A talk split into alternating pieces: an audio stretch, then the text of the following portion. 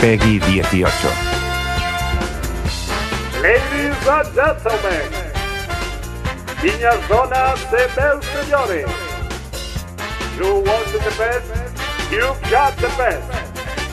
O maior espectáculo da terra, Boca Broma.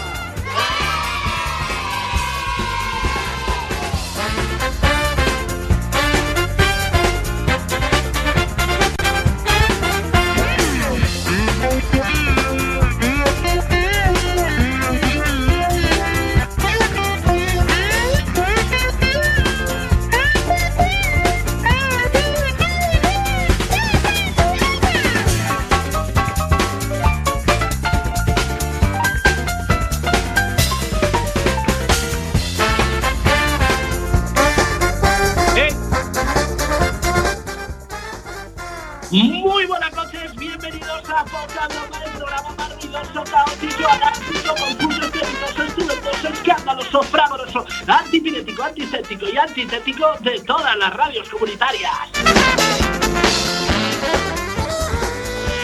Israel Domínguez, que nos habla y acompañado por David Villamor y Antonio Bruqueta. Muy buenas noches, compañeros. ¿Cómo estamos, señores? Bueno, bueno, a ver, antes de comenzar el programa, creo que es nuestra obligación, y más al estar en un medio de comunicación comunitario, que son los que molan, mandar un mensaje de tranquilidad y calma a la población ante la situación global que estamos padeciendo con respecto al coronavirus. Sé que la situación no es idílica, pero tenemos que procurar en lo posible en las escenas de pánico, mantener la calma en todo momento y evitar caer en la histeria colectiva. No es fácil lidiar con estas situaciones cuando la realidad que plantean los más media es el apocalipsis, pero tenemos que mantener la mente fría en todo momento y procurar hacer vida normal en lo posible, tomando las medidas higiénicas correspondientes y... Eh, eh, a ver, eh, a ver si Sí. podéis mover un poquito, que se oye un poquito mal. Sí, sí, Vale, es que- no, no, ¿qué se oye, no se oye muy bien. Es que no sé qué pasa, que en el búnker hay muy poca cobertura. Espera que me acerque un momentito a la zona de latas en conserva a ver qué tal. Eh, nada, nada. A ver si pruebas un poco, abre la puerta eh, del búnker y, y saca medio cuerpo para ver si pilla señal. Eh, una polla que te comes. ¿Qué quieres? ¿Que me contagie con esa mierda? Bueno, lo que decíamos, que mucha calma, que no hay que volverse locos, nada de desvalijar supermercados, eh, tranquilidad, calma sobre todo. ¡Eh, Isra, Isra! ¿Dónde dejaste el coche? Eh, Antonio, estamos en el aire. Eh, mierda, mierda, ¿qué digo? Eh, ¿Dónde dejaste el mozo? El mozo, ¿dónde Me, dejaste me el mozo? cago en la puta. Pues ahora que lo dices, lo dejé en el coche. En- Salimos, ¿no? Eh, prefiero una vida con coronavirus el mosto que una vida sin ninguna de las dos cosas. Sí, tío, que a ver cómo superamos este tiempo de reclusión sin hachís. Digo, ¡ach! ¡ach!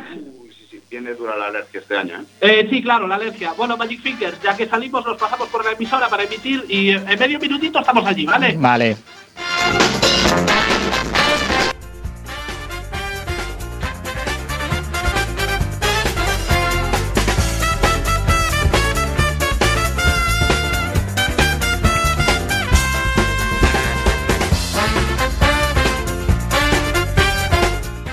Ay, qué mal se nos dan los teatrillos. ¿Verdad? ¿Verdad? Fatal. A ver, dentro de poco nos van a configurar para. O sea, nos van a, a mandar Sí. para un BAFTA de estos. ¿Sí? O un. eh, ¿cómo No se me escucha, no se me escucha, creo que no se me, está escuchando. Vale, sí, sí, sí. Sí sí. que se- es que te- es jet lag de No, te oigo- Como vengo del búnker, ya no, no sé en qué estás dónde laga- estoy. Me siento como abovedado un poquito. lagueado, que sí, dicen los, los gamers de hoy en día. Yo creo que para los BAFTA no, pero a lo mejor para los premios Amigo, ¿qué tal si dejas de hacer radio? Eh, puede ser. Es muy posible. es Para eso igual ganamos tres Claro. o cuatro seguidos. Pues sí, amigos, seguimos con la crisis del coron coronavirus. ay, ya no sé ni decirlo. Eh, claro, es que al ser de Coruña me sale el coruñavirus. Claro, tú piensas en la monarquía. Sí, corona. Ahí está. Eh, Corina. Cori- claro, es que ¿Ves? pienso en la monarquía y, Y- me sale Corina. empe- no sé para qué. Desfalco Hacienda virus. Seguimos aquí con la crisis del coronavirus porque ya ha llegado para quedarse. Antonio, por favor, a un metro de mí. vale. Tenemos que tomar las medidas asépticas ¿Nos tenemos que vestir? necesarias. Sí, por favor. Es- pero es ya es- necesario vestirse Sí, para pero estar- esto no es por el coronavirus, lo de ¿Por vestirse, qué? ya es por la vergüenza ajena, el no vomitar, el. Bueno, ya tú sabes, ¿no? Bueno. Para no provocar Uy, eh, síntomas a estricto- mayores. Qué estricto hoy te pones. Sí, sí, sí, sí, sí. Por cierto, con esto del costo eh, que estábamos hablando, eh, en el teatrillo espectacular que acabamos de hacer, un día tendríamos que hacer un especial de la droga más recomendable en casos de cuarentena, que habría que optar, yo entiendo que hay que optar por relajantes, más Yo por relajantes que por los tengo estimulantes. claro. O las conocidas drogas como de, de interior. Son las drogas, de Drogas de- interior de- de. indoor. exacto. Indoor drugs. Indoor drugs. No, me, gusta drugs, el término. Eh, Sí. ¿Sabéis Sí, lo sí, malo sí, de sí, eso? La- las que relajan suelen dar hambre. Claro. Es cierto. Es una, es una Y las que relajan, hay sí- que- sí. No, no, no. Hay que pensarlo bien. Las que eh. relajan es contraproducente también por un motivo, porque hace que el tiempo pase más lento y ya si te aburres encerrado, como para que te metas algo y, y te pase y todo te- más to- lento. todo a Hay- hay que velocidad. estudiar esto. eh, Sí, rollo, sí, sí, sí, sí, rollo sí, sí, tranqui, sí, sí. ¿sabes? No, a ver, yo entiendo, yo prefiero casi las relajantes porque tú imagínate la farlopa en el búnker. Es que O sea, sí. te comes las paredes No, no, directamente. no. literalmente. Nos volveríamos Los, eh, oh, no, no, hombres cachas. Porque No pararíamos de no pararíamos quietos. Claro, bueno, vice, eh, es, es un reportaje para ti, así que yo te la dejo votando. Es un reportaje muy vice. Sí. ¿sabes? Sí, No, yo creo que ellos, ellos tienen material Pueden- aquí. no, ¿eh? no, y ahí si mandan un, un buen reportero que Sí. saque chicha, Sí, sí, sí, ¿eh? sí. que saque Que chicha bien. Que pruebe también los elementos un poquito. Eso se sería, meta- que se eso sería el trabajo dorado. Mira, eh, vamos a hacer un reportaje sobre las drogas más. De hecho, se lo voy a ofrecer sí. yo a Vice. Sí, a ver, mira, si, a ver si me deja a mí me hacer un comprometo a encerrarme e ir probando drogas, las drogas, a ver para pasa. descubrir cuál es la mejor para recluirse uno en su casa. Y luego hacer un, un documental. Sí, lo veo, lo veo, lo veo. Bueno, antes de nada, os pido, chicos, un titular. ¿Qué opináis de todo lo que está ocurriendo? Rigor, ya lo sabéis, por favor. Vale. Rigor siempre por delante. Magic. Fingers, ¿tú qué opinas de todo esto? Eh, es radio, no es tele. Habla, por favor. Estaba dejando un momento dramático. un silencio dramático. sí, silencio dramático. Claro, sí, sí, espera, ¿quieres, Mira, silencio ¿Cómo lo, dramático. domi- cómo- cómo lo domina la radio? Silencio dramático. Exacto. Qué dramático. Ya es está perfecto. Un minuto de silencio por el coronavirus. No, no, y se ha estropeado, ya no hay más Sí. sonido. sí, ya, ya se jode. Eh, pánico, pero easy.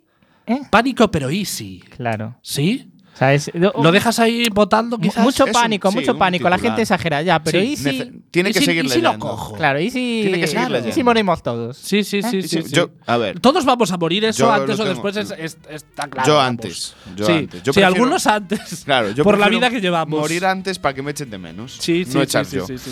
¿Sabes cuál es el problema? Que vamos ¿Cuál? a morir pronto, pero el cadáver va a ser feísimo. Sí. Y la máxima es vive deprisa y deja un bonito cadáver. Muere joven y deja un bonito cadáver. Nosotros, vamos lo un jodido, pero ya desde Sí. hace tiempo. O sea, por más jóvenes Es que más, yo cuando muerto- nací, el- la matrona le dijo a mi madre, aunque se muera ahora, no va a dejar un cadáver. Bueno, en fin. eh, Mi madre- a mi madre le, le dijeron: si vuela, agárralo que es un murciélago. Te- te- te- lo dijo de ti, porque Claro, claro, claro. no- Bueno, No, no, no. Antonio, eh, por favor, ya empezamos pronto. Ya es minuto 7. Ha, ha caído el gordo temprano. caído hoy. el gordo- Ha caído. No, no, ha, el- de ha hecho- sido un gordo muy tempranero De hoy. hecho, te- el pu- el- la espada que atraviesa mi Sí. espalda ahora mismo Sí, sí, sí, sí, sí. me está entrando peor que el coronavirus. Antonio, un titular eh, sobre el coronavirus. ah. Eh, yo voy a ser como la, la piscinera de Alcorcón. Sí, Eh, creo que se ha liado parda sí. y que se nos está yendo de las manos. Es muy posible, es muy Eso- posible. ese sí, es sí, mi sí, titular Yo es que sería- creo, creo que llegamos un poquito tarde. Claro, también. yo, yo eh, haría un titular de una sola palabra. sí, Rigor. Exacto. Deberíamos tener rigor. Yo creo que es la palabra la del año palabra, incluso. Es la palabra del puto año. Y te O sea, diré una cosa más, que nosotros somos mucho aquí del rigor, de decir la palabra, no de practicar el rigor. El rigor y la palabra no son lo mismo. Y os tengo que decir que en el programa anterior no dijimos ni una sola vez rigor. La palabra rigor no la hemos dicho nunca. Pues Pero bueno, ya este- estamos compensando No, con no, el programa en este de hoy. programa tenemos que cada vez que Claro. intervingamos cualquiera de los tres tenemos Sí. que decir rigor antes. Sí, sí, sí, sí, ¿Vale? sí, sí, sí. Rigor y lo- lo- luego ya lo que sea. A ver, yo creo que al final es un poquito el reflejo de lo que es España, ¿no? Que es llegar tarde a todo. Y- es decir, ¿cómo aprobamos el bachillerato los tres que estamos aquí? Estudiando Tarde. el día antes. Tarde. Quiero decir, nosotros teníamos nuestras dos semanas y media para No, prepararnos los hecho, exámenes. yo repetí dos veces Sí. segundo de bachiller. sí, por llegar tarde. Entre otras muchas cosas. Entre otras muchas cosas. Pues con el coronavirus es, Es que igual. hubo una época que no llegaba. Claro, con el coronavirus es igual. Es, eh, va- vamos implementando medidas. A ver mañana qué tal. A ver, no. mañana cuando los levantemos, a ver cuántos hay. Mañana, si eso, en vez de cerrar solamente mm, eh, eventos deportivos Sí. y espectáculos de más de X personas, vamos a cerrar mañana em, solo las estaciones pares de metro. Sí. Yo las me voy. impares no. Yo, las pares si esto se va más, yo me voy a bunkerizar en una sala X. Vale. Yo, ¿Sabes? Porque están, bueno, son de- habitáculos ap- apartados. Yo en la de al lado. En la de al lado. Vale, nos vamos contando la Más que nada para echar las risas de vez en cuando. Yo es que más que el virus, yo creo que es más peligroso el colapso de la sanidad más que el propio virus, porque bueno, está demostrado eh, que la Eso es- letalidad del virus pues es bastante reducida, a no ser que formes parte bueno, del, del grupo de riesgo, evidentemente, que bueno, hay que proteger a nuestros, a nuestros mayores, eso siempre va por delante. Son nuestra guardería Pero, del futuro. exacto, no, no podemos caer tampoco en ese pánico de lo voy a coger, me voy a morir. No, no, la letalidad está demostrado que es, que es Muy poca. que es muy poca, pero sí que es cierto que si ya la sanidad no estaba muy allá con los recortes, las privatizaciones, porque privatizan, Vaya. porque recortan, eso está pasando. Vaya. Pues quizás una pandemia no, no es que los, no, sea lo ayude, mejor que nos viene ahora No mismo. ayude No, sí, sí, sí, sí, sí. Por eso yo creo que lo más peligroso es eh, más que nada que se colapse la sanidad más que otra cosa y de hecho las medidas que se están tomando van enfocadas a esto mismo, ¿no? Sí, a que la sanidad no sanidad. se colapse. Por eso tenemos que ser eh, completamente rigurosos, y nunca mejor dicho, para intentar que esto, el codo, Antonio. Te tienes que toser al Ha codo, sido te has tosido a la mano. de la mano, tío. Tío. Y eh, tenéis que ser, mira, ahora mismo tenéis que ser como Magic Fingers porque no lo estáis viendo, pero atención porque está manejando la mesa con un guante de látex Sí. que ahora mismo eh, es mi etiqueta por Hub. Eres Sí. látex, eh, Magic Fingers. Que es vinilo. ¿Es Me- vinilo? Me, gusta vinilo. igualmente. Vinilo El lo buscaré por No, favor, no, no. ¿qué Te, te-. ¿Y te sabes- aseguro sabes qué va a buenos aparecer? resultados. te auguro buenos resultados. ¿Sabes qué va a aparecer seguro? Fulanos cascándosela con discos de vinilo. Pero con los propios discos. Hay nicho, con los propios discos. Claro, claro. luego hay otra pestaña que es Coon Shop on vinilo. Vi-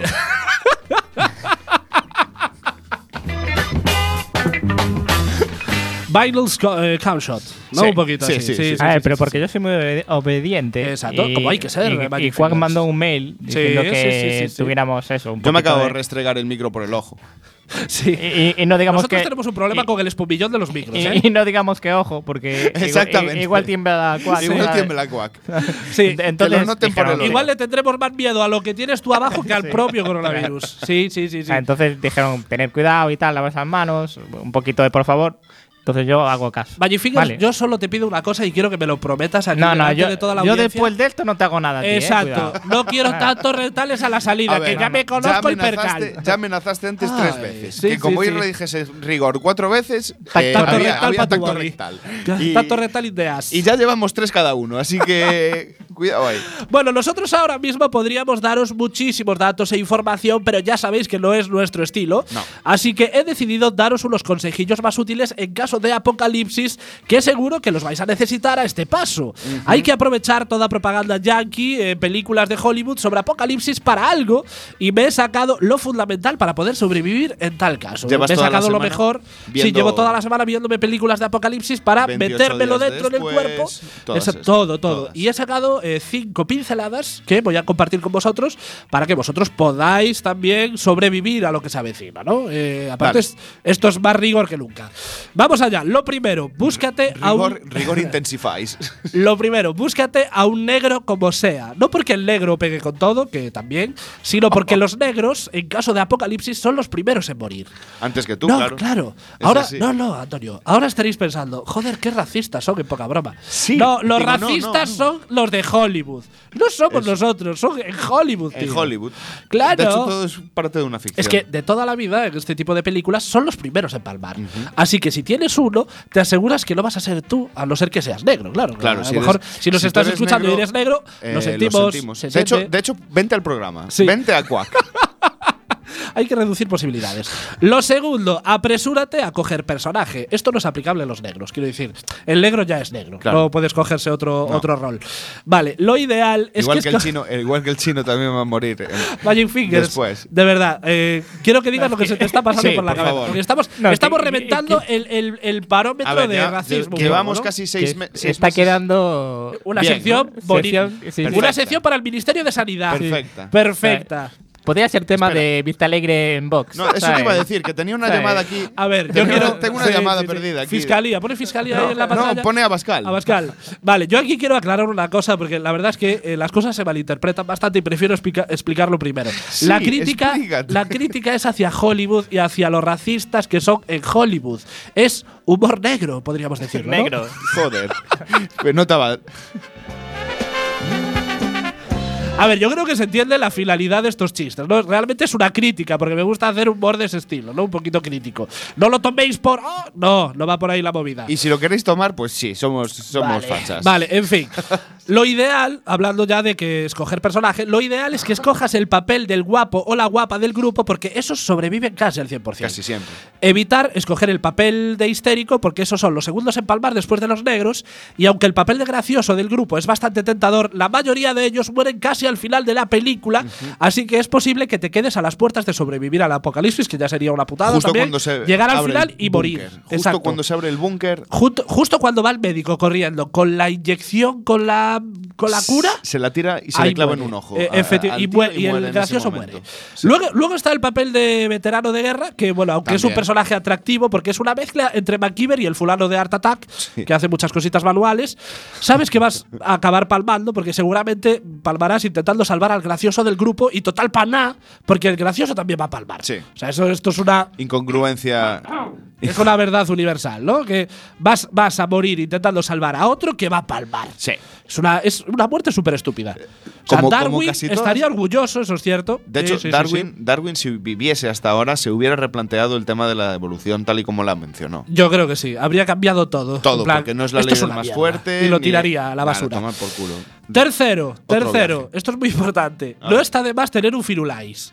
No, Son- está atención. bien, está bien son buenos, son buenos detectando el peligro y pueden ser un arma de defensa, pero asúmelo, va a morir sí o sí, porque esto es un apocalipsis y hemos venido a sufrir. Esto es como la canción de hemos venido a pues a- apocalipsis, apoca- pues es algo así. Rigor, rigor. Sí, sí, sí, Eh, sí. ¿Qué ibas a decir, Antonio? Nada, que también te es muy útil Firulais si pierdes el hachís por el búnker. También, ¿No? también. Hay que entrenarlo, entrenarlo un poquito antes. en esas lides. Claro, por eso. eh, Pero es fundamental. Aprovechas para cogerle cariño. ¿eh? ¿Tú te crees que los camellos con firulais los, los entrenarán por si algún día pierden el hachís para que se lo encuentren? Estoy convencido. Yo estoy- yo, si fuera- si fuera, lo haría Yo realmente. si fuera tendría varios Sí, sí. Firulais. tendría varios. Vale. Uno para adentro, uno indoor y otro eh, eh, outdoor. Outdoor. Como íbamos diciendo, eh, eh, el, tu firulais va a morir y todos sabemos que en este tipo de películas la lágrima la echamos cuando el pobre Perriglio se infecta y acaba muriendo. Llevamos cuatro Sí, muertos, ¿eh? Sí, sí. No, no importa que haya muerto la hermana del protagonista, el tierno anciano que quería ver a sus nietos por última vez, el niño asmático en silla de ruedas o media ciudad de Wisconsin, Alabama. Que muere el negro, ¡bah! Que muere el perro.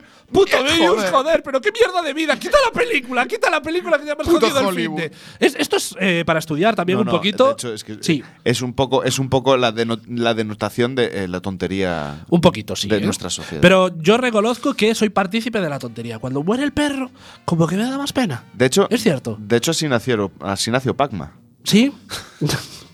no te entiendo. Estaban todos viendo una película Sí. y murieron muchos animales juntos y deci- decidieron. Vale, es que te entendí. Pac-Man. No, Por no, eso no, no, estaba entendiendo la referencia. No, no, el partido Pac-Man. Vale, vamos con el cuarto consejo. Eso de separarse como que no. En las películas tienen una tendencia muy peligrosa a de repente escoger el camino más oscuro, resguardarse en la casa abandonada más tétrica y eso casi siempre sale mal. Lo más probable es que tengáis que escoger entre dos caminos y seguramente uno de ellos sea luminoso y lleno de vida y el otro oscuro y hasta arriba de maleza. Pero he aquí la solución. Escoged siempre el camino contrario al que digan negro. Y reiteramos, no somos nosotros los racistas, es Hollywood. Eso sí, esto hay, tiene mucha- que hay muchas claro. pelis en las que pasa eso siempre. Así. Sí, Y si ¿ibas a no es comentar ne- algo sobre Si este no es negro, es, es chino. Sí, ¿eh? sí, sí. Y no, iba a. Otra raza aparte de la blanca, otra Claro, sí, da raza igual. de esas. Eh, o puede ser un. es que yo creo que abren un cajón y con las razas por ahí que tienen, ¿qué quieres? A ver, eres- amarillos, eres ario. negros. No, si no eres ario, entonces eh, mueres. El segundo. Sí, sí, sí, sí, sí. Vamos con el quinto y último, ya para acabar. Asegúrate de que las cosas mueren de verdad. Porque en este caso estamos hablando de un apocalipsis por virus, pero normalmente en estos escenarios la lucha no es contra la enfermedad, sino contra la locura de la gente. Por eso no es extraño que en el transcurso del apocalipsis tengáis que enfrentaros contra otros grupos de personas, por lo que de lo recomendable es que en una lucha de estas características, si vosotros queréis sobrevivir, vayáis a por el negro del otro grupo que como sabéis parte en desventaja. Vale, y reiteramos, los racistas son los de Hollywood, ¿vale? Ah, bueno, ahora en serio. Si tu negro está vivo, que se pelee con el otro negro. Matáis un- dos pájaros. ¿Qué pasaría ahí? Mo- Morirían los dos, claro. No, reventa Sí, Hollywood. sí, sí. Bueno, ahora en serio. Matéis a quien matéis, aseguraos, porque no vaya a ser que luego os aparezca justo al final del apocalipsis, demacrado y con ganas de venganza, con las ansias de mataros a tope. Cierto. Que, te has, que, que le has vaciado el cargador de la pistola en la cabeza, lo has descuartizado y se lo has dado, le has dado los restos a Firulais para que lo coma. Nada es suficiente. Y si no, mirad Palpatine. o sea, esta referencia va de gratis. ya. Sí, Es, una es- previa ya al especial es- de Star Wars. Exactamente. En fin. Eh, no sé si queréis comentar algo me- sobre me estos. encanta Palpatine. te encanta Palpatine, ¿no? No sé si queréis comentar algo acerca de estas pinceladas. Se lo voy a mandar a Salvadorilla a ver Bien, si lo, ha- si bien, lo hace. todo bien. Si lo hace oficial ya. Sí, nada, yo solamente para quitar un poco de hierro al tema de los negros, decir que lo nuestro es pura envidia.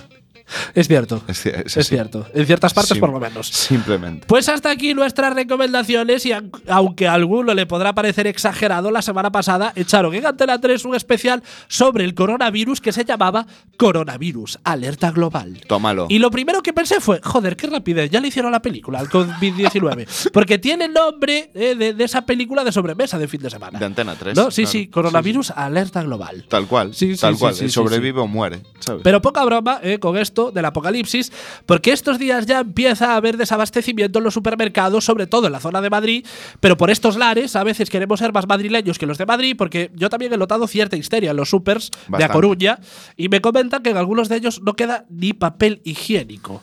No queda papel higiénico. Nada, pues nos va a tocar limpiarnos con las facturas. Efectivamente. No va a quedar otra. No, pero bueno, yo sobre esto lo que me pregunto es, ¿por qué cuando hay un apocalipsis lo primero que se agota es el papel higiénico? Quiero decir, es como cuando éramos pequeños que nos decían que llevásemos los calzoncillos limpios por si nos pasaba algo, porque claro, todo el mundo sabe que en caso de accidente grave, los sanitarios que te van a atender, Lo como vean, como vean un palomino en el gallumbo, pasan al siguiente. No, no, y lo primero que Claro. hacen es bajarte los pantacas. Sí, no, no, no, es que imaginaos la escena. Imaginaos la escena. Accidente de coche en la A6. Llega la ambulancia, se acercan al primer herido que encuentran y cuando se disponen a inmovilizarlo, uno de ellos dice: ¡Eh, eh, eh, eh! eh! ¿Alguien le ha mirado los calzoncillos? Claro, porque todo el mundo sabe que como tengas un accidente y lleves gallumbo con palomino, Eh, es una afrenta quedas. a la familia que nunca se va a reparar. No, no, no, ahí te de quedas. hecho, luego la gente, eh, cuando vea a tu madre por la calle, murmurará. Se lo dirá. Y dirá, ay, El ay del que fillo de encarna cando tivera un accidente y levamos calzoncillos sucios. Cajou enteiro. Cajou enteiro por él. Ay, sí, sí, sí. Es una afrenta muy difícil de solucionar. Son, son los problemas que tiene el, el mundo, la, la- la sociedad occidental. Exacto. Que lleves el calzoncillos limpio es fundamental. Y A por ver. eso, eh, a ver, Sí. estamos en una situación en la que eh, es para cagarse, ¿no? Un poquito, Y sí. entonces ya Un la poquito, gente se lo ha tomado a, a la ligera, o sea, a la tremenda, Sí. y es papel higiénico, puertas. A ver, como íbamos diciendo sobre el papel higiénico, eh, pues, eh, ¿por qué es lo primero que se agota? Yo creo que también es para que el apocalipsis te pille con el ojete limpio. Claro. Es fundamental. Siempre. Si el Pero- coronavirus te coge con el gente sucio, Claro, igual no entra. Tienes más posibilidades de morir, a lo mejor. claro. Pero yo, queridos amigos, tengo una teoría sobre esto y creo que es lo más certero que vais a escuchar estos días sobre el coronavirus Dale. y sobre el papel higiénico. Y sobre su relación. Atención, ¿eh? Ante un escenario de posible reclusión en casa, es posible que los días se los hagan eternos. ¿Y qué es lo que hacemos normalmente cuando estamos aburridos? Sí, amigos, tocarnos. Gallardeo. Y evidentemente para eso es imprescindible el papel higiénico. Sí, la gente arrasa con el papel higiénico pensando en las pajas apocalípticas, porque hay que ser previsores, evidentemente. Y de hecho, nunca mejor dicho, Sí, apocalíptica. exacto. Unas, Unas super pajas, super sí, a lo loco. A lo loco. O sea, mm, va a haber más bajas laborales por fricción peneana que por coronavirus. Es más, se van a agotar antes las, las, lo- las coderas que las mascarillas. Yo creo que se van a agotar antes. Sí, no, las mascarillas, desde luego. O sea, las, ¿Qué ibas a decir, Magic las gafas. Las gafas, está bien. Las, gafas, son, importantes. son importantes. sí, sí, sí. Y es que el coronavirus lo entiende de ideologías y que le puede tocar a cualquiera, nos ha quedado claro esta semana porque nos hemos enterado de que Ortega Smith, secretario general de Vox, se ha contagiado del virus, pero yo creo Qué que yo creo que no es así del todo, ¿eh? Qué pena. Para lo que para unos va a ser una especie de gripe jodida de dos semanas, para Ortega Smith va a ser un simple resfriado. Un par de estornudos. Una jaquequilla de 10 minutos. Un patriovirus. Claro, porque no es que Ortega Smith se haya contagiado del coronavirus. Es el coronavirus el que se ha contagiado de Ortega Smith. Sí, amigos, después de pasar por el cuerpo del secretario general de Vox, la cepa mutará a un virus ultrafacha y los síntomas nuevos serán fiebre, dolor de cabeza, xenofobia selectiva y racismo transitorio. Bueno, como un guionista Pues, de Hollywood de los sí, 90. claro. Sí, unos síntomas que todavía se están investigando. Pero Ortega Smith no es el único, porque parece ser que ya hay dos diputados de Vox contagiados y Ana Pastor, diputada del PP, también está, está contagiado, lo que me lleva a ¿En una serio? conclusión. Sí, me lleva a una conclusión que es la siguiente: el coronavirus es antifa. es antifa. Por fin, uno, un antifa que funciona. No, no, pero claro. Pero tú no ves el enlace. Es decir, viene de un país comunista Ajá. Y se contagian los de Vox. O sea, esto es un, un invento del comunismo para acabar con el capitalismo. Y ha paralizado el comercio en efectivamente, China. efectivamente. Cuidado ahí. Es que no me quiero poner conspiranoico, pero todas las señales nos lleva a ello. No será ruso el virus. Yo creo que es eh, una alianza ruso-china, ¿eh? porque de hecho, si os dais cuenta, Rusia, en cuanto empezó la movida esta, dijo cerramos fronteras con Cerramos China. y fuera. Efectivamente. Yo creo que es como una especie ser, de. ¿eh? Sí, sí, sí, sí. Puede ser una, una confabulación Es posible. judeo-masónica marxista. Yo solo os digo una cosa, eh, y es que vayáis tirando, que estás haciendo Magic Fingers, que estás toqueteando. eh, solo os digo una cosa, y es que vayáis tirando vuestras camisetas del Che, Ajá. porque ahora lo que toca es ponerse camisetas del, Del coronavirus. coronavirus. ¿sabes? Porque es nuestro nuevo héroe comunista. un poco, Fight ¿no? for us. Claro, sí, sí, sí, sí, sí, sí. Bueno, si a alguien le queda alguna duda de que el coronavirus es antifa, hasta Feijó se está pensando en posponer las elecciones autonómicas del 5 de abril en un movimiento del coronavirus que ni tan siquiera la izquierda gallega se imagina conseguir. Que Feijó no gane las elecciones el 5A. Uf. Eso, la izquierda gallega no lo va a elegir. Da igual, Fijo ganará cuando se vuelva a, se Es que- vuelva a votar. es no que yo creo nada. que no tiene Pero nada- el 5A, si se posponen, eso es todo gracias al coronavirus. Joder, es que a lo mejor el, eh, em, el, el señor Feijó le tiene de verdad miedo a- al coronavirus, ¿eh? es posible. Puede ser. Es posible que Más, no tenga miedo. Hombre, más que a la izquierda gallega, pues. Yo creo que sí. Puede ser. Es que la amenaza de Feijóo no es la izquierda, gallega, No. realmente. Ese, aparte, hay, hay otra cosa que lo estamos teniendo en cuenta, que el grueso de votantes del PP es el grupo de riesgo del coronavirus. Claro. Claro, Feijóo no quiere perder la… Es que si no cancela, si no suspende las elecciones, pierde al grueso de sus votantes. Es muy posible que pierda al grueso. Y literalmente no porque vayan a votar a otras formaciones. No, no, es que se morirá. puede morir. Claro. Bueno, y ya para rematar este hilo vírico, solo quiero que hagáis una reflexión. Esto es muy importante, así que Magic Fingers, por favor, te pido que bajes el volumen. Cerrar los ojos. Quizás lo del coronavirus tenga una lectura positiva. Es el drama de nuestra generación. Me explico. Nuestros abuelos siempre nos han hablado de la gripe española, la guerra civil, el hambre de la posguerra. Sucesos traumáticos que les han forjado un carácter y que han hecho que los veamos como auténticos héroes. Pues sí, amigos. El coronavirus es el drama con el que le daremos la turra a nuestros nietos. Cuando seamos unos ancianos decrépitos y hagan una serie sobre esta época que titularán Amar en tiempos de coronavirus, ahí estaremos nosotros para sentir con la cabeza mientras las lágrimas caen, caen por nuestra mejilla. Va a ser realmente nuestro, nuestro drama, ¿no? Con A el ver. que le daremos la turra a los niños. Claro, pero hay que poner cada cosa en su sitio, ¿no? Cuando eh, Segunda Guerra Mundial, eh, eh, el abuelo le cuenta a los nietos, "Pa, maté a 20 personas, estuve prisionero dos meses, tuve que arrastrarme por el fango. Nosotros contaremos Nos- que arrasamos Mercadona. Claro, y Claro. que nos matamos a pajas No queda tan 15 épico. días. Sí, exacto. Sí, que se agotaron las coderas. ¿eh?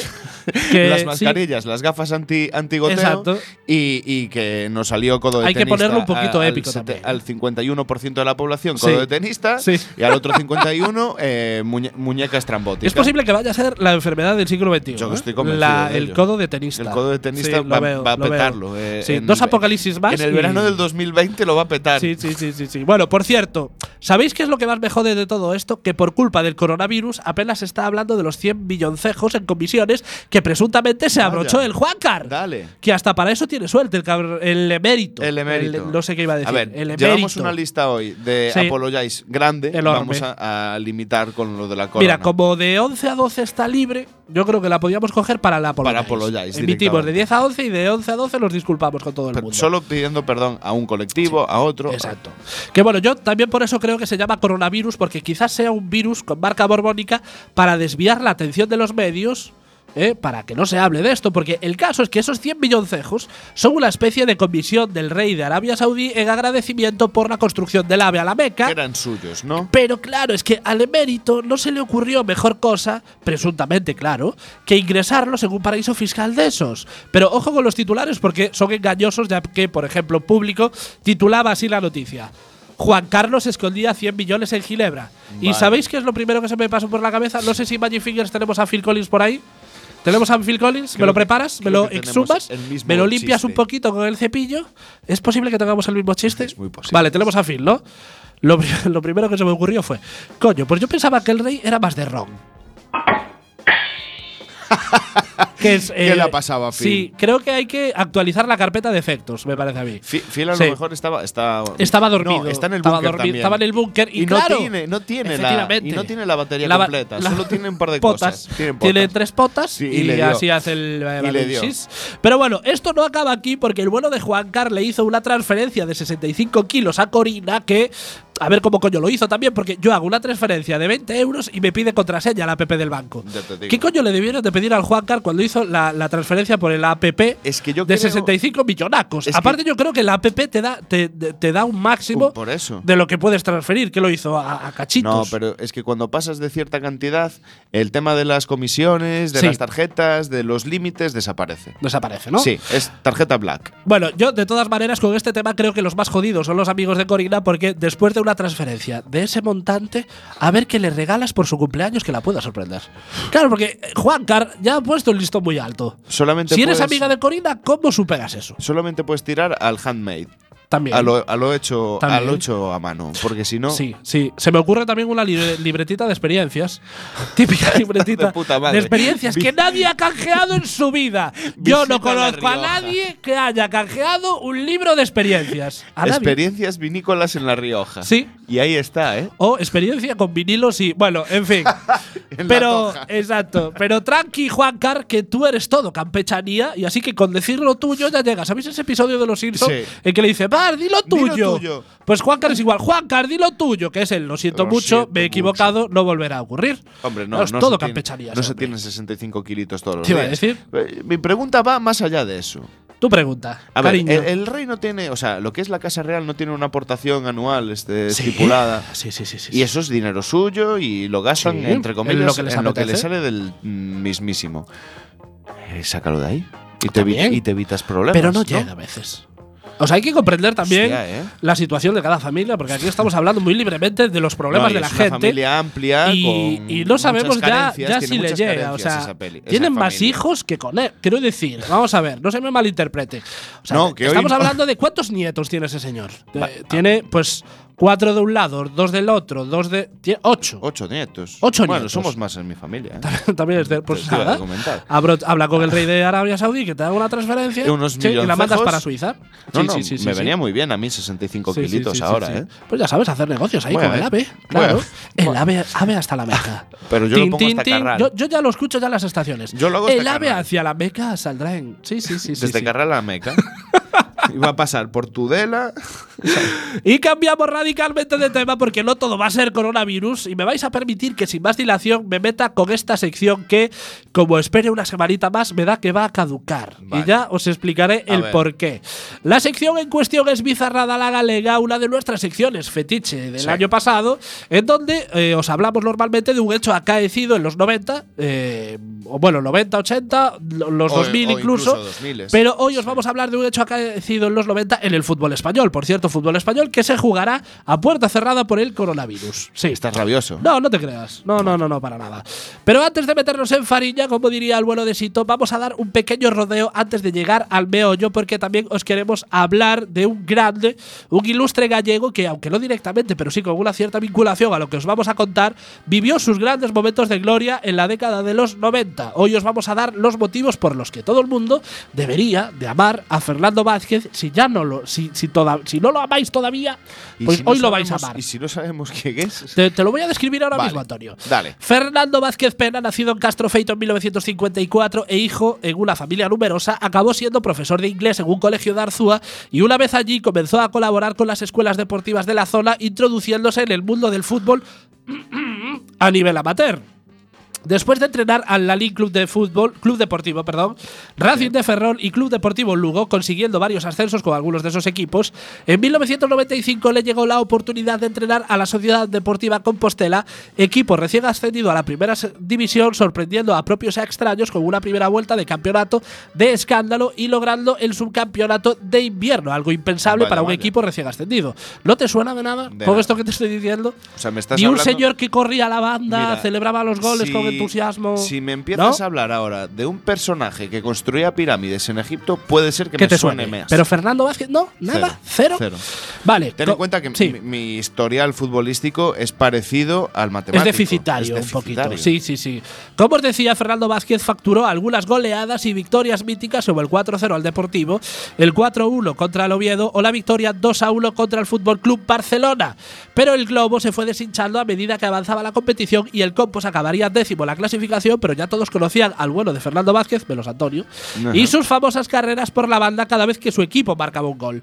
Porque Fernando, Antonio, es un tío pasional que vive el fútbol de una manera muy especial y huye de formalismos. Me encanta eso. El fútbol hay que vivirlo como lo que es, ¿no? Y entrenó dos años más al Compos y después de pasar por equipos de la talla del Betis, Mallorca o Celta de Vigo, acumulando claroscuros, porque bueno, eh, tuvo ascensos, clasificaciones para Europa, pero bueno, también ceses por malos resultados, algún que otro descenso, Bueno. bueno, claroscuros. Llegaría en 2013 a un Deportivo desahuciado con pie y medio en segunda división.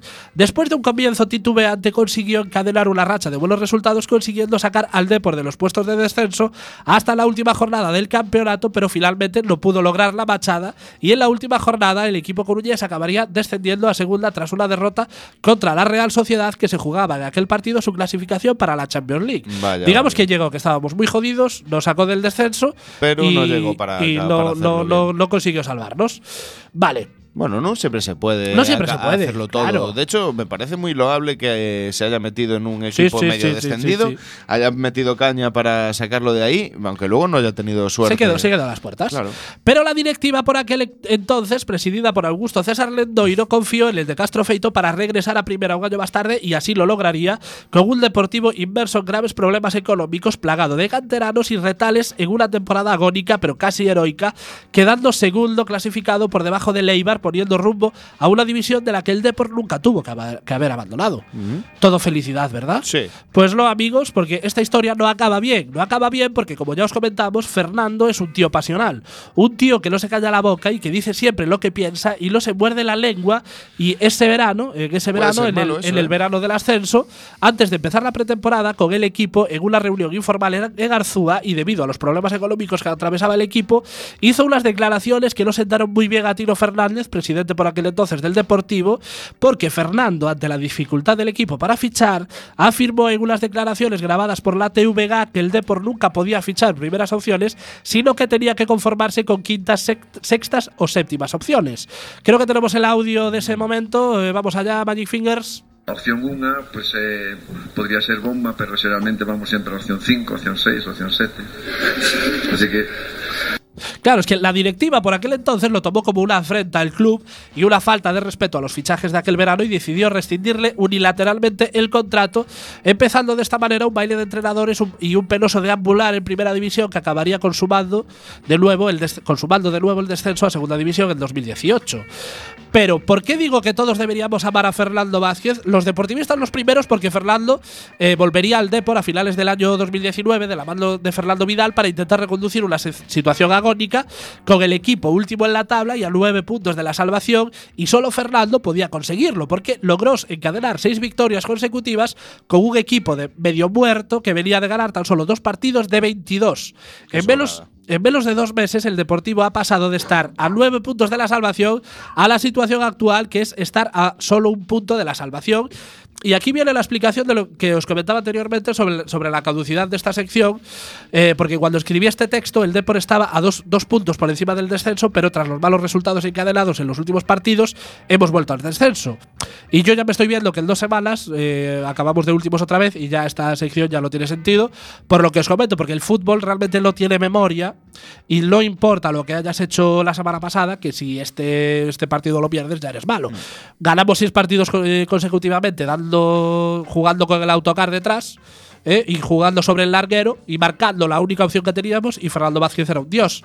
Llevamos cuatro partidos jugando igual y consecu- eh, con dos empates y dos derrotas, y ya Fernando ya no vale para Es una nada. mierda. Es que es el, el fútbol es así. Hay un tema, hay un tema muy importante que está Sí. sac- sacando a colación así de manera lateral, que es el tema del respeto al entrenador y su figura. Es súper importante que eh, cuando, cuando las directivas mm, otorgan una confianza a un entrenador nuevo, que de- con resultados demostrados y que tiene una evolución eh, positiva para el equipo en el que mm, va adquiriendo, va tomando buenos resultados, no puede dejarse ir por ciertas eh, minucias. Y una de estas minucias son ese tipo de comentarios. Porque ese tipo de comentarios a lo mejor se podría haber resuelto en una sala Sí. a puerta cerrada tranquilamente. Pero es una que yo creo- amonestación económica. Sí, sí, sí, pero sí, sí. eh, les valió más a la directiva el aquí está mi polla y aquí está mi. Yo creo que hay otros motivos que subyacen de todo esto más que las declaraciones. Y ya eran Supongo motivos que- personales claro. que es, es una impresión mía. No Pero digo que sea así, pero es una impresión mía. Lamentablemente, lamentablemente, el deporte es algo bastante estructurado. El deporte eh, Sí. de élite, más aún. Por lo tanto, si tú efectúas cambios en un determinado modelo que ya está funcionando, sabes que eso va a perjudicar a ese modelo, a ese equipo en este, en este caso. Entonces, si tú lo que eh, eh, tienes es un equipo de fútbol y quieres que ese equipo mm, sea, mm, vaya para arriba, tú no, no puedes andar tocando las bases del modelo, porque entonces. Es que necesitas un- una planificación todo. a largo plazo. Tú lo, lo que no puedes hacer Claro. es estar cambiando el entrenador cada, Cada tres 15 meses. días. Pero nosotros igualmente confiamos en él porque Fernando exuda magia, porque tiene ese algo intangible que no se puede medir, esa pasión por lo que hace, que tanto le lleva a conseguir gestas como, como estas. ¿No? De, de conseguir seis victorias seguidas, como a no morderse nunca la lengua y meterse en algún que otro follón. Por eso todos deberíamos de amar a Fernando, porque es un tío que dice lo que piensa, como ocurrió hace más de un mes cuando le preguntaron qué era el pin qué, qué pensaba del pin parental y dijo que era una mierda. Y semanas después, luego del revuelo que se formó por estas declaraciones, le volvieron a preguntar y matizó su respuesta diciendo: No dije que el pin parental era una mierda, dije que era una puta mierda. De eso me tenemos, acuerdo. tenemos el audio del momento. Eh, esto non é coña, é realidade. Eh, nas redes sociais, escoitando a, a raíz desa entrevista, que o titular era Fernando Vázquez, o pin parental pareceme, hablando en plato, unha merda, dicía Fernando. Dicen puta merda.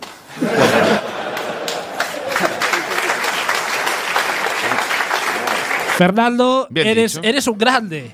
Eres un grande porque se agradece que en el mundo del fútbol, que no es precisamente un nicho de intelectualidad, salga un entrenador con opinión propia que se desmarque de los tópicos oficiales del sí, bueno, no, no hay rival pequeño, árbitro para arriba, árbitro para abajo. Y diga su opinión claramente, como es este caso, como cuando se metió en otro charco hace años cuando le preguntaron por el no fichaje de Salva Ballesta por el Celta, un Salva Ballesta que cogea bastante para la derecha y que reconoció que uno de sus ídolos era un antiguo aviador nazi que participó en la Segunda Guerra Mundial. Bueno, digamos que Salva Ballesta no es, no es el, el perfil de intelectual, eh, no. precisamente. Pues eh, Fernando Vázquez eh, dio su opinión al respecto. En un momento que estaba bastante caldeado, porque yo recuerdo que fue hace más de 10 años, el Celta estaba eh, para, casi para descender. eh, hablaron con Salva Ballesta para que cogiera para que cogiera los mandos del equipo. Una parte de la afición se puso en contra, pues precisamente porque es un señor de extrema derecha. Digamos que parte de la prensa se colocó a favor de Salva Ballesta, porque claro, la ideología no debe de interferir en, el, un- en el trabajo. resultado deportivo. menos. Pero Fernando Vázquez opinó esto. ¿Fixo Salva Ballesta esta tarde? Sí, sí, todo informado, sí. ¿Qué lle parece? Pero me parece correcto que nominara. Hombre, que, es que me está... Hombre, unha persona que se declara antidemocrática casi ou que, pues, pues bueno, pues, que queres? Non sei, non pasa nada. Eu creo que eh, tamén ten que ter un pouco cuidado as cousas que se dicen, a veces, sabes? Porque depois eres, eres un pouco esclavo das túas palabras, sabes? Eu creo que eh, o Celta actuou correctamente. Porque tendría un problema extradeportivo que non necesita en este momento. Es que al final hay que entender también Pero que el fútbol. razón, sí, sí, ¿eh? el fútbol es algo pasional. Evidentemente, no podemos extrapolar un trabajo en una oficina con entrenar a un equipo de fútbol porque mueve muchas pasiones. No, está claro que tú cuando contratas a una persona, la contratas de acuerdo a tus, a tus al perfil Sí. que, a un perfil determinado, que es el que te gusta, el que eh, por el que eh, estás buscando.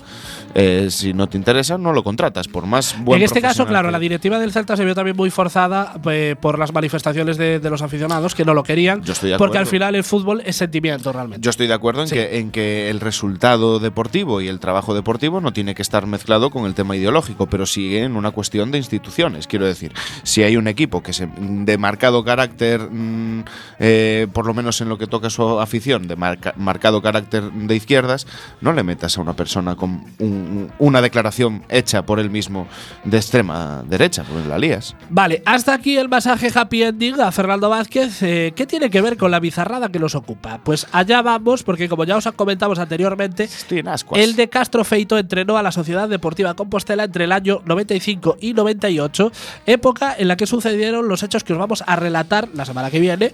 Porque sí, amigos, la bizarrada de la que os queremos hablar es de la mítica hostia de Gil, por aquel entonces presidente del Atlético de Madrid, a Fidalgo, gerente del Compostela por aquella época. Yo creo que la recordamos Sí, todos, porque sí. para como, no- como para no olvidarse, porque es, una imagen que está en nuestras Sí.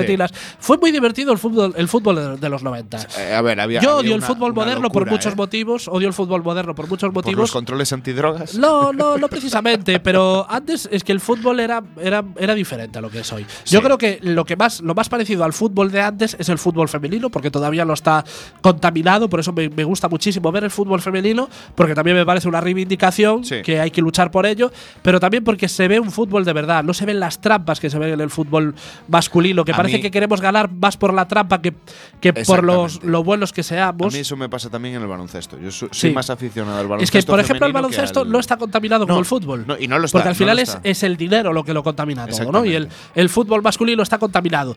¿Qué pasó en el fútbol de los 90? El fútbol de los 90 fue cuando empezó a cambiar todo con las sociedades, so- sociedades anónimas deportivas, pero sí que es cierto que hay una retaíla de presidentes corruptos y mafiosos de los A ver, 90 es que, que- fue una época para vivirla de verdad. A mí me hubiese eh, gustado vivirla más mayor. Claro. Porque o sea, yo ya fui consciente en mi época. meollo. Exacto, yo ya fui consciente. Pero me hubiese gustado tener 10 añitos más, 5 añitos más para verlo en, en plena esencia. No, no, Sí, incluso sí, sí. participar. de- No, participar tampoco, porque no, no, no soy de eso.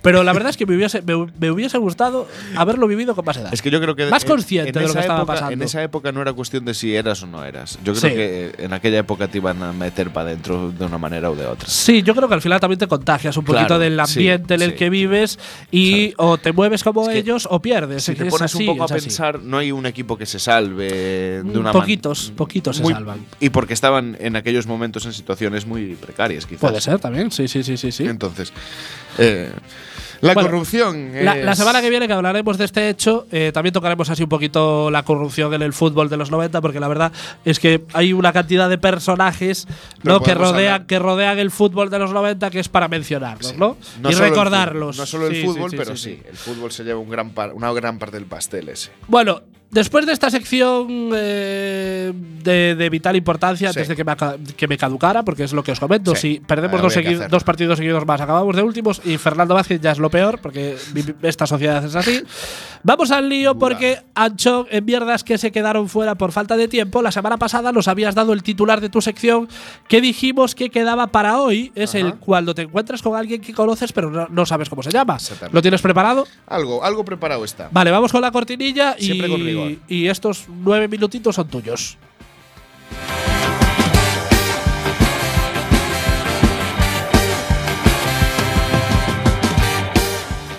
Poca Vale. Broma presenta los momentos telúricos de Antonio Bruquetas.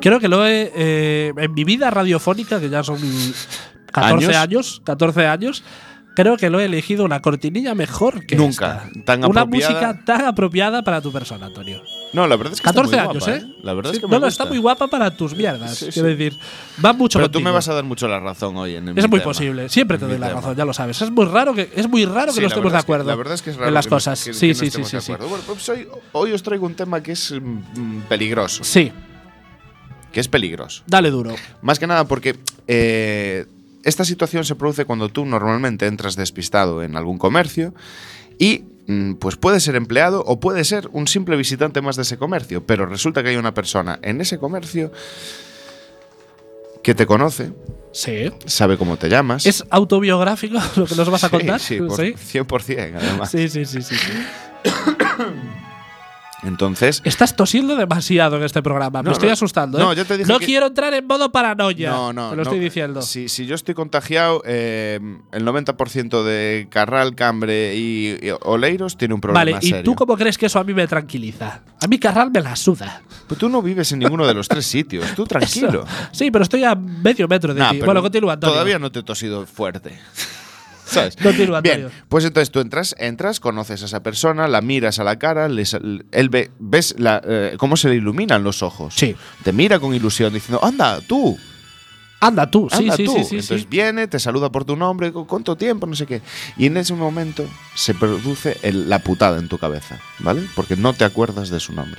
Empiezas a ¿Sabes buscar en los ficheros de tu cabeza, Exactamente. o sea, en las Entras carpetas de tu cabeza, Como clic, Sherlock clic, Holmes ahí en tu palacio mental. Compañeros de instituto no, de eh, compañeros de trabajo vas- tampoco. Vas cerrando, vas cerrando y Miras en papelera de reciclaje, porque lo mismo tu cerebro lo eliminó porque, porque ya está en- petado de En cosas. sección de, de- ¿cómo se llama? De, de spam. También Exacto, buscas en el, el spam. spam, papelera de reciclaje. Nada, y no nada. aparece. Sí, sí, sí, y no aparece por ahí nada. Entonces, ¿qué haces en ese momento?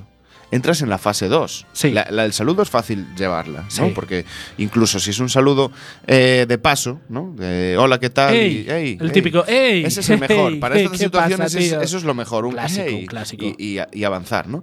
Pero si no te pasa eso, entras en la segunda fase, que es la fase del disimulo. Sí. ¿Vale? Que eh, es un requiebro de temas de conversación en los cuales tú tienes que intentar que el nombre no sea necesario para continuar. Ni el nombre, ni ningún dato mm, familiar, laboral o de aficiones, de los cuales no te acuerdas, obviamente. Evidentemente. Evidentemente. También ya sería gracioso que no acordarte del nombre, pero sí acordarte de, las me aficiones. ha- también me ha pasado. Sí, es muy posible Me ha pasado que, que me Sí, de todo, pero el nombre que se me haya ido en ese no, momento. a ti esas cosas te pasan. Me pasan, No, no, me no estoy diciendo que esas cosas le pasen a la gente. Es así. Te, a- te pasan mí- a ti. No, no, y a mucha más gente. Lo que pasa es que no lo confiesan. Sí. Son cobardes. Sí. Son gente cobarde. Yo Son cowards. un tío- son cowards. Yo soy un tío chapalante. Entonces, una vez que entras en esa fase jodida en la que te pones a disimular, tal, entra mm, tu planificación a largo plazo, tu capacidad táctica, ¿no? Sí. De cómo diseñas la conversación para ser capaz de eh, quedar de puta madre. Contar cosas y no quedar en un sí, sí, ya, ya. Bueno, ¿tú qué tal? Es Eh, que, es que al final típico, esto, es esto, se, esto se basa en zafar. 100%. No nos interesa conocer el nombre de la persona, lo que nos interesa es zafar la No, situación. lo, más, lo más sencillo sería, eh, según llegas, ¿cómo era tu nombre? ¿Cómo era? tu- No, y ya está. No, no, no, se soluciona. Hay un momento tenso en un momento que lo puedes solucionar si eres hábil eh, hablador. Sí. Pues lo solucionas y te echas unas risas en ese momento.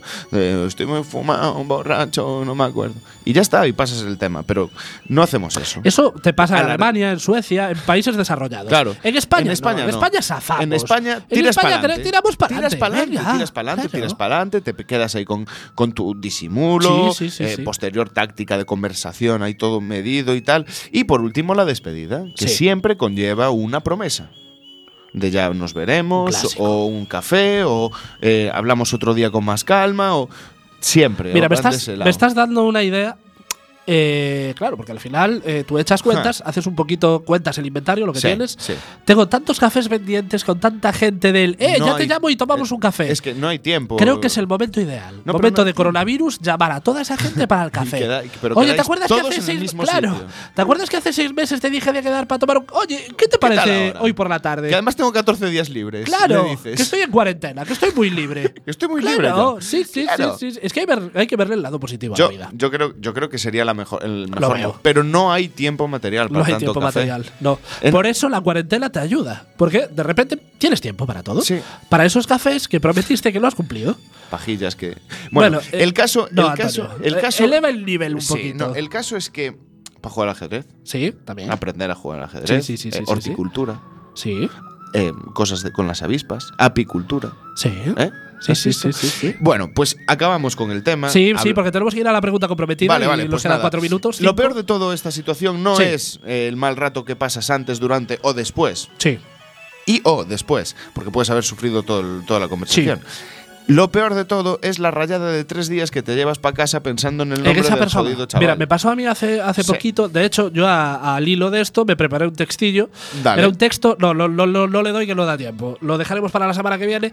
Era eh, mis truquis para. Porque, claro, tú estás diciendo que eh, te encuentras con alguien que no sabes su nombre, pero la conoces. Pero yo tengo los truquis perfectos para zafar cuando te para alguien que te conoce, pero tú no le conoces a él. Yo Uh, tengo los, eso- eso los, me bro- los, me- los bromitruquis perfectos para superar esa situación. Tuve una época que me pasó muy a menudo Sí. eso, de que a mí me separaba gente y que yo no tenía ni zorra. Bueno, vamos allá con la pregunta comprometida de la semana pasada, que se nos va el tiempo, que dice lo siguiente. Si algún un día un director de cine decidiese llevar tu vida al cine, ¿qué actor o actriz te gustaría que hiciese de ti?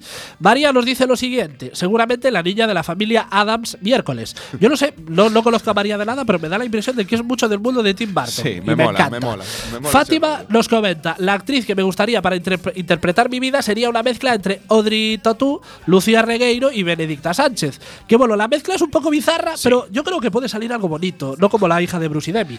Vale, Blistein en sus tradicionales eh, comentarios troll nos comenta, el actor que me debería interpretar es de rock, por parecido en casi toda la musculatura, pero necesitaría un doble para las escenas de riesgo de mi vida, alguien con el talento necesario para moverse con mi estilo. Hulk no está disponible, así que me conformaría con Lacho Vidal, mi vida sexual en riesgo y acción sin límites. Bueno. Vale, bueno, por eh, las escenas de riesgo de mi vida, yo entiendo que se refiere a cuando trolean los podcasts.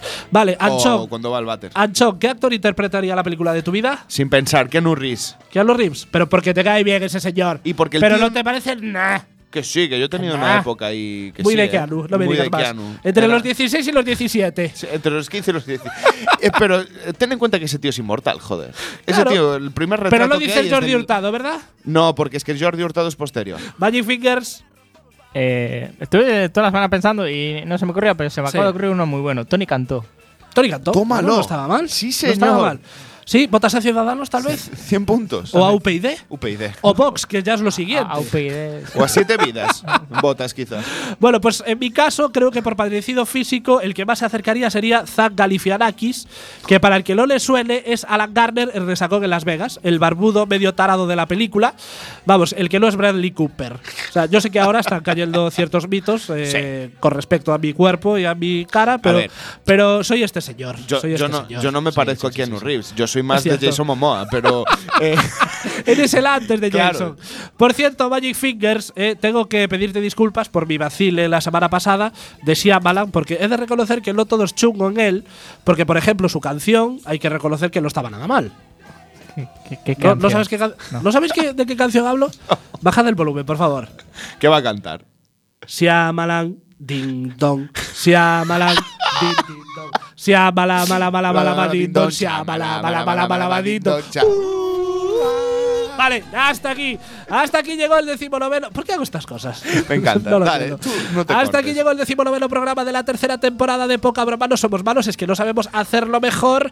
Eh, no nos da tiempo a nada, porque tenemos un minutito nada más. Así que vamos con la pregunta comprometida de la semana que viene, que dice lo siguiente. Y seguimos con cine, porque la pregunta de esta semana dice así: ¿Qué final de película o serie habríais cambiado y de qué manera? Por ejemplo, ¿habría cambiado el final de Titanic para que Rose y Jack, en lugar de una puerta, se hubieran agarrado a un estante de pared y se hubieran ahogado los dos entre terribles sufrimientos? ¿O que a Resines, antes de despertarse de un sueño, le hubiese dado un ictus? ¿O que no hubiese matado a Pablo Escobar en Narcos? Eso no, idiota, que está basado en hechos reales. Es bueno, De verdad. claro, hay que tener un poquito de mesura también en las cosas que decimos, ¿no? ¿Sí? Sí, no, iba ¿Quieres a decir. aportar algo, no, no, Antonio? que- quería decir simplemente. eh, yo, Tienes tiempo, tienes- Quiero cambiar 10 segundos. 1492. la película. Sí, sí, lo veo, lo veo. La semana que viene lo comentamos. Ya sabéis, escuchad Quack FM, hasta Quacksa hasta aquí, follad más, joded menos, sed felices, cuidado con el coronavirus y nos vemos el miércoles que viene.